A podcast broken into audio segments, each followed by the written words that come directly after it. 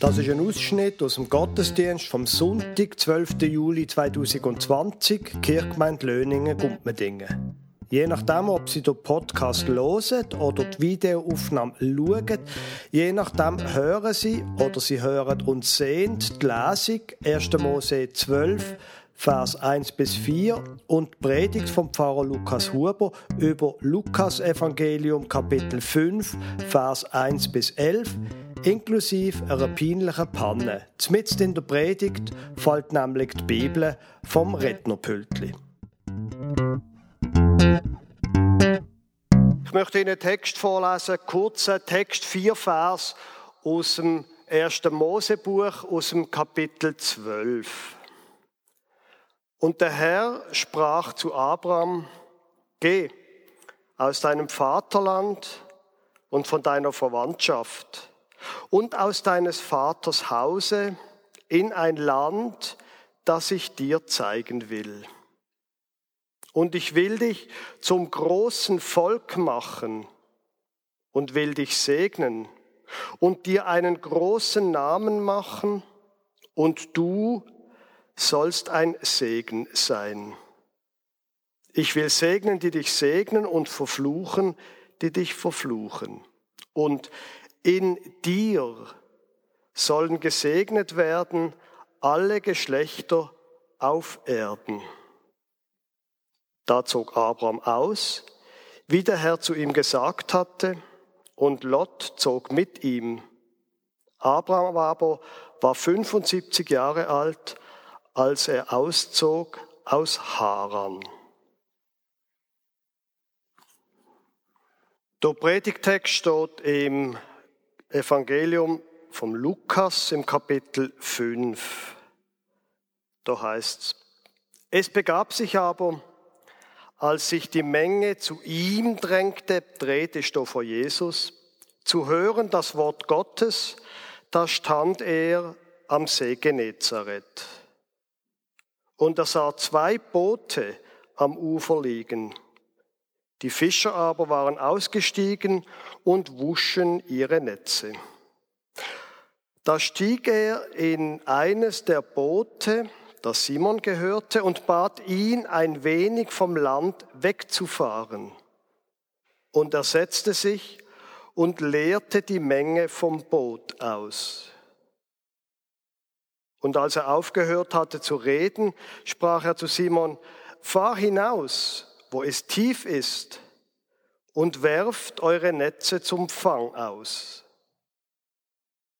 Und Simon antwortete und sprach, Meister, wir haben die ganze Nacht gearbeitet und nichts gefangen. Aber auf dein Wort hin will ich die Netze auswerfen. Und als sie das taten, fingen sie eine große Menge Fische, und ihre Netze begannen zu reißen. Und sie winkten ihre Gefährten, die im anderen Boot waren, sie sollten kommen und ihnen ziehen helfen. Und sie kamen und füllten beide Boote voll, so dass sie fast sanken.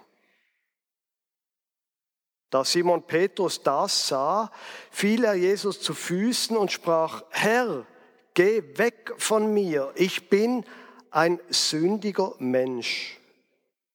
Denn ein Schrecken hatte ihn erfasst und alle, die mit ihm waren, über diesen Fang, den sie miteinander getan hatten. Ebenso auch Jakobus und Johannes, die Söhne des Zebedäus, Simons Gefährten. Und Jesus sprach zu Simon, fürchte dich nicht, von nun an wirst du Menschen fangen. Und sie brachen, brachten die Boote ans Land und verließen alles und folgten ihm nach.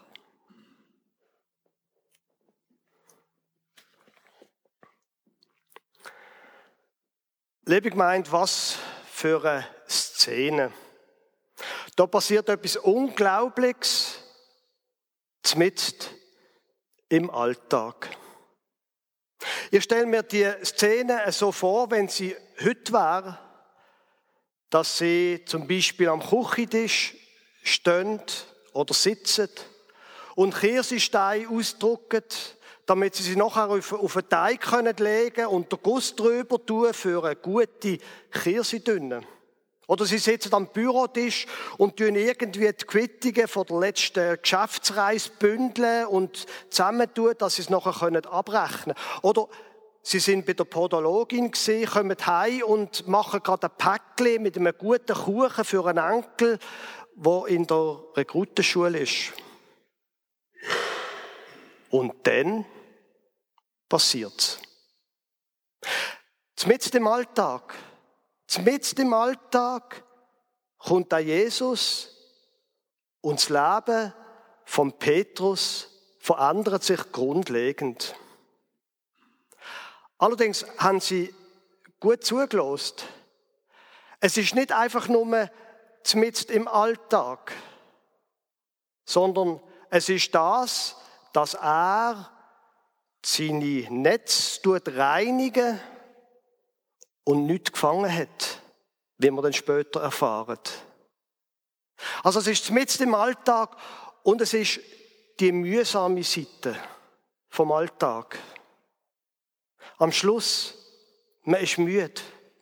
Dann muss man halt noch die Netz putzen für morgen. Ich kenne die Szene.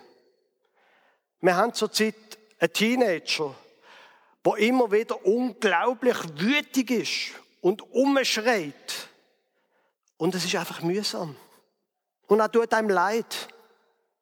Weil ich verstand es ja aber man kann ihm nicht helfen.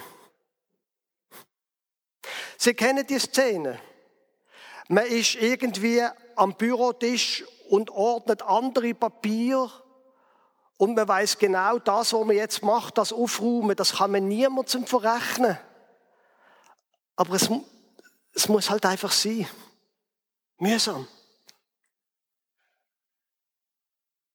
Und in diese Szenen hinein kommt da Jesus und das Leben von Petrus ändert sich komplett. Nein, das stimmt eigentlich gar nicht. Eigentlich passiert ja noch gar nichts. Sondern sie sind da in Ruhe, so ein bisschen zum Abendfahren nach einem Arbeitstag, ihre Netze am Reinigen und Waschen und Putzen und wenn dann nachher langsam heimgehen, dann kommt plötzlich eine große Menge von Menschen.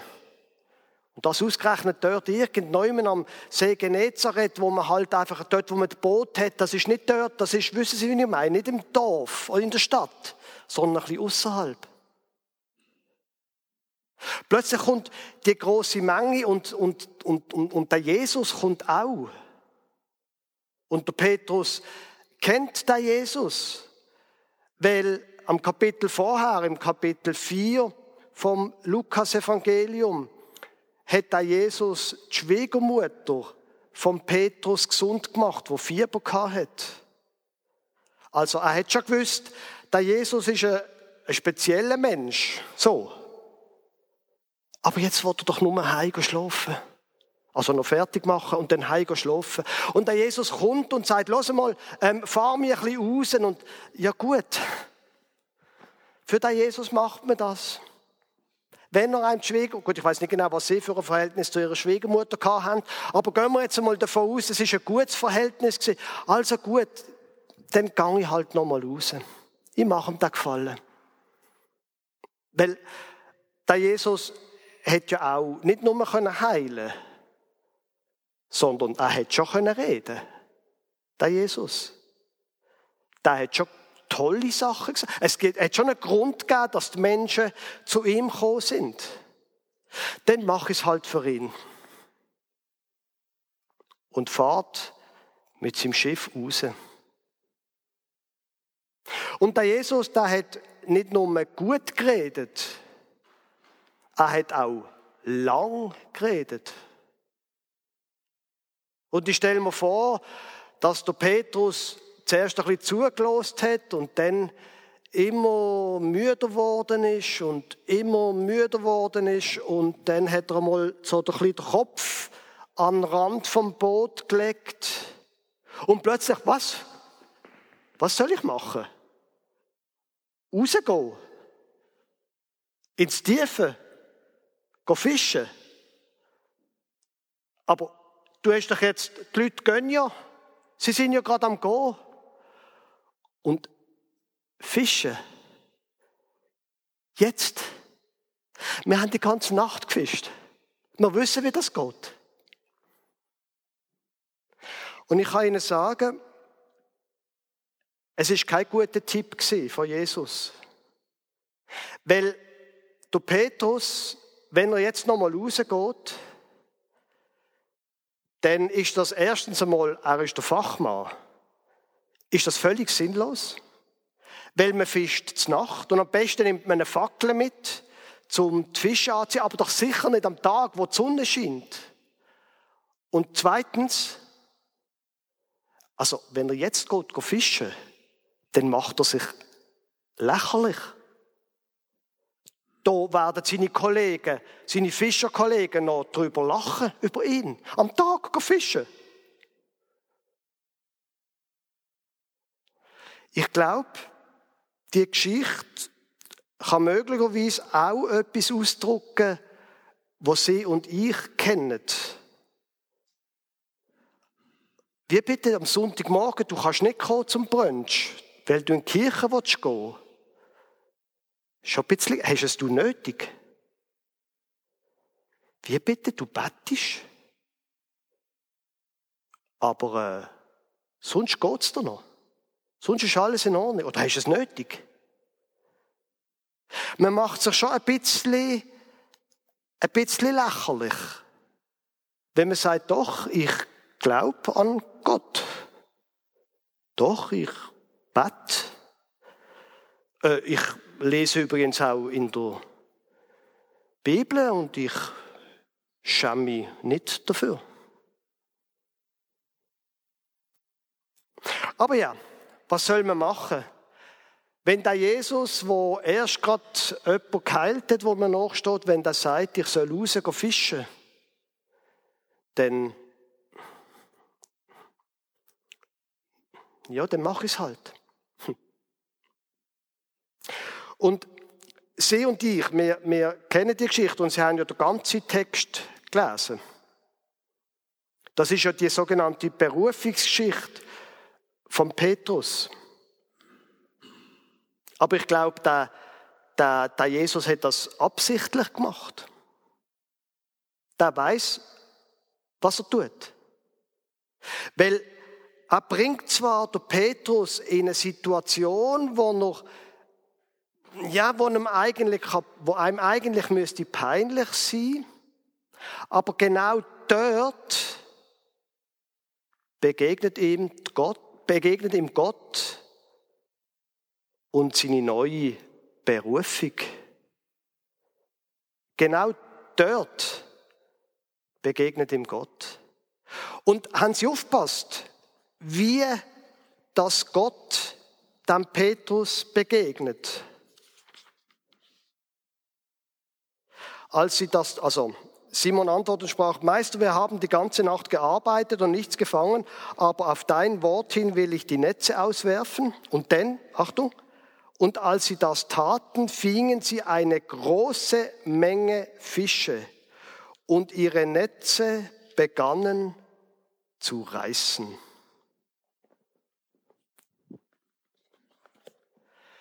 Jesus beruft der Petrus, indem er ihm mehr gibt,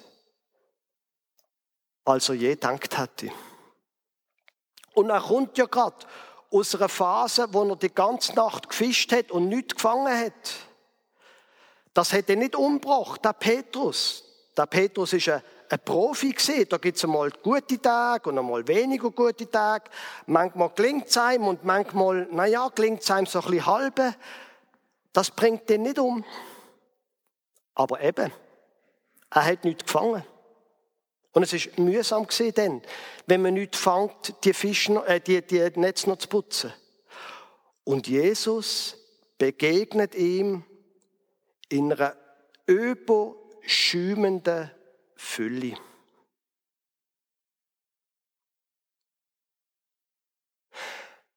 Man hat ja manchmal den Eindruck, und manche Kirchen funktionieren auch so, dass sie wenn Menschen zu etwas bringen, zum Glauben oder zu einem gewissen Verhalten, indem sie sie irgendwie unter Druck setzen, indem sie ihnen drohen und machen und tun.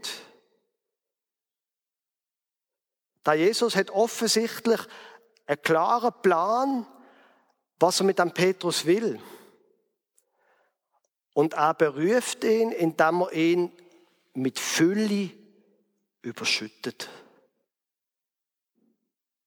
Gott ist offensichtlich ein Gott von der Fülle, von der unfassbaren Fülle. Von dem haben wir es übrigens auch am letzten Sonntag gehabt, im Pfarrgarten, wo es darum gegangen ist, der Lindenbaum, was der einfach für Linden abwirft, unfassbar viel. Gott überschüttet der Petrus mit Güte. Nicht mit schlechtem Gewissen. Er überschüttet ihn mit Güte. Er versorgt ihn und zeigt ihm, schau mal, so viel habe ich für dich. Das gehört alles dir. Und es langt nicht, dass der Petrus jetzt schafft. Ähm, und sie winkten ihren Gefährten, die im anderen Boot waren, sie sollten kommen und ihnen ziehen helfen. Und sie kamen und füllten beide Boote voll so dass sie fast sanken. Natürlich gibt es die Zeiten von der Dürre, es gibt die Zeiten, wo man die ganze Nacht fischt und man fängt nichts. Und jeder, der ihnen etwas anderes sagt, dass es die Zeiten nicht gibt, der liegt. Aber Gott übergießt uns quasi immer wieder oder mindestens zu manchen Zeiten mit Fülle. Es so fest, dass fast Netz rissen und fast das Boot untergeht. So viel Fülle. Und was passiert das nächstes? Wo das passiert, sie füllten beide Boote voll, so dass sie fast sanken. Da Simon Petrus das sah, fiel er Jesus zu Füßen und sprach, Herr, geh weg von mir, ich bin ein sündiger Mensch. Denn ein Schrecken hatte ihn erfasst und alle, die mit ihm waren, über diesen Fang, den sie miteinander getan hatten. Ebenso auch Jakobus und Johannes und so weiter. Die Güte und Fülle von Gott, die macht etwas mit dem Petrus. Und sie macht nicht, dass er einfach jetzt findet, ah, ist ja super, und jetzt werde ich reich, und jetzt verkaufe ich alles. Nein, es geht ihm ganz tief innen offenbar. Er sinkt auf seine Knie und sagt, Gange weg von mir, ich bin ein sündiger Mensch. Hm. Ich weiß nicht, ob Sie so wie eine Art das kennen, was hier mit dem Petrus passiert. Wenn man die Fülle von Gott erlebt und manchmal sich dann selber betrachtet, Gott ist so gütig mit mir. Und ich nerv mich so ab meinem 14-jährigen Bub. Gott hat so viel Humor und ich habe manchmal so keine Geduld und bin genervt. Gott ist so großzügig und ich bin manchmal so knauserig. Gott überschüttet mich und ich bin manchmal so träge. Mag nicht, will nicht. Lasst mich doch alle in Ruhe. Da passiert etwas im Leben von Petrus. Und das ist keine moralinsure Geschichte. Entschuldigung, das sollte nicht passieren. Das ist nicht gut.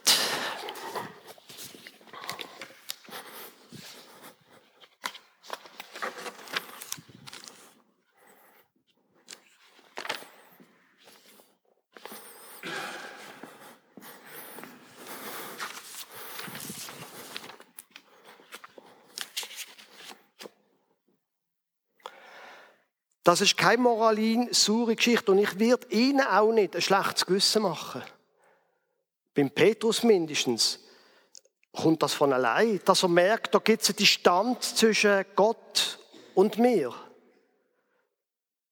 Und Jesus braucht die Geschichte jetzt auch nicht, um ihn irgendwie moralisch unter Druck zu setzen,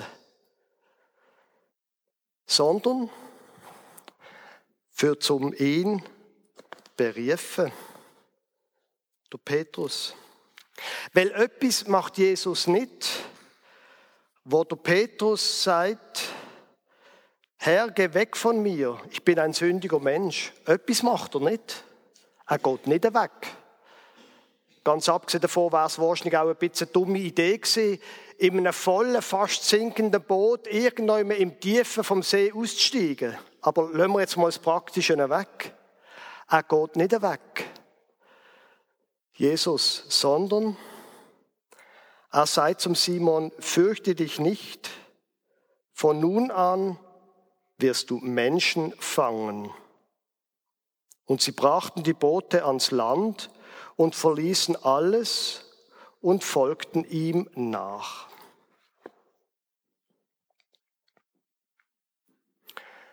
Du sollst ein Menschenfischer werden, sagt Jesus zum Petrus. Und man hat den Eindruck, wenn man die Geschichte liest, da hat Jesus, hat er das wirklich geplant, von Anfang an? Möglicherweise. Und ist Ihnen aufgefallen, wer da Jesus tut berufen? Dort sind der Simon Petrus, äh, ein Fischer, der nach Fisch stinkt. Dann steht dort noch ein Jakobus und ein Johannes, die Söhne des Zebedäus, Simons Gefährten. Er tut einfache, wie nennt man das? Handwerker. Bauern, nein, Bauern nicht, äh? Fischer. Keine studierten Menschen. Keine Gemeindepräsidenten. Keine Regierungsräte. Keine Wissenschaftlerinnen. Niemand, der einen Verein geleitet hat und man weiß, dass er organisieren kann oder sie. Jesus beruft ein paar befreundete Fischer irgendwann aus der Pampa.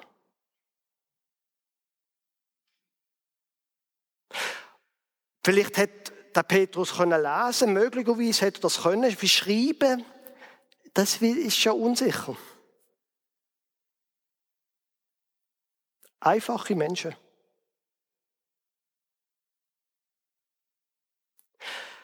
Ich glaube, und wenn ich die Bibel richtig verstand, dann ist das Ganze auch ein Text über sie und über mich. Dass Gott auch uns beruft. Natürlich, der Petrus, der hat eine ganz spezielle, eine ganz spezielle Berufung bekommen, Menschenfischer zu sein. Also, man würde heute vielleicht sagen, Pfarrer oder so. Und natürlich ist das, was ich mache, wie soll ich sagen, speziell. Es gibt ja nicht so viele Pfarrer. Aber es ist die gleiche Berufung, ob ich da so ein komisch schwarzes Gewand anhabe, oder ob ich einfach ein T-Shirt anhabe, oder ein Hemd, oder ein Kleid wie sie. Es ist die gleiche Berufung. Und glauben Sie mir, ich bin vor meiner Berufung nicht ein einfacher Mensch vom Land gesehen, sondern ein einfacher Bub von der Stadt. Ich bin nichts Spezielles gesehen. Mein Vater ist Schriftsetzer gesehen und kaum hat er die Lehre gemacht, ist sein Beruf, hat es seinen Beruf nicht mehr gegeben. Meine Mutter ist Krankenschwester gewesen, wie man damals gesagt hat. Nichts Spezielles. Sie ist von Bratteln gekommen. Und mein Vater war ein Ausländer. Ein Deutscher, ein Schwab.